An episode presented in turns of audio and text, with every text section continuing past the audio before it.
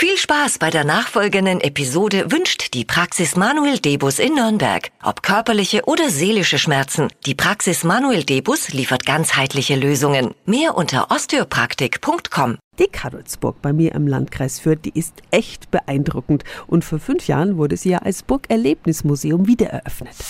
365 Dinge, die Sie in Franken erleben müssen. Mhm. Barbara Stockmann ist Museumspädagogin und darf dort arbeiten. Guten Morgen. Guten Morgen. Frau Stockmann, was finden Sie ist denn das Besondere an der Karlsburg? Wir können quasi die Zeit des Mittelalters auch mit unseren fünf Sinnen erleben, weil es hier einige Stationen gibt, an denen auch Gerüche zu riechen sind. Man hört hier einiges, man kann natürlich vieles anfassen und sehen, aber man kann an einer gewählten Station auch ein bisschen was schmecken.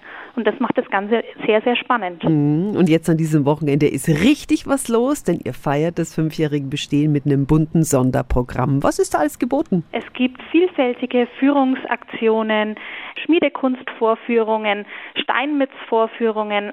Bei beiden Aktionen gilt, mitmachen ist erlaubt. Ferner gibt es eine offene Familienwerkstatt.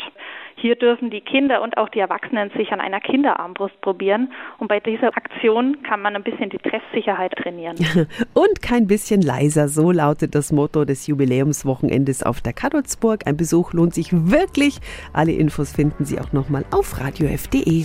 365 Dinge, die Sie in Franken erleben müssen. Täglich neu in Guten Morgen Franken um 10 nach 6 und 10 nach 8. Radio F.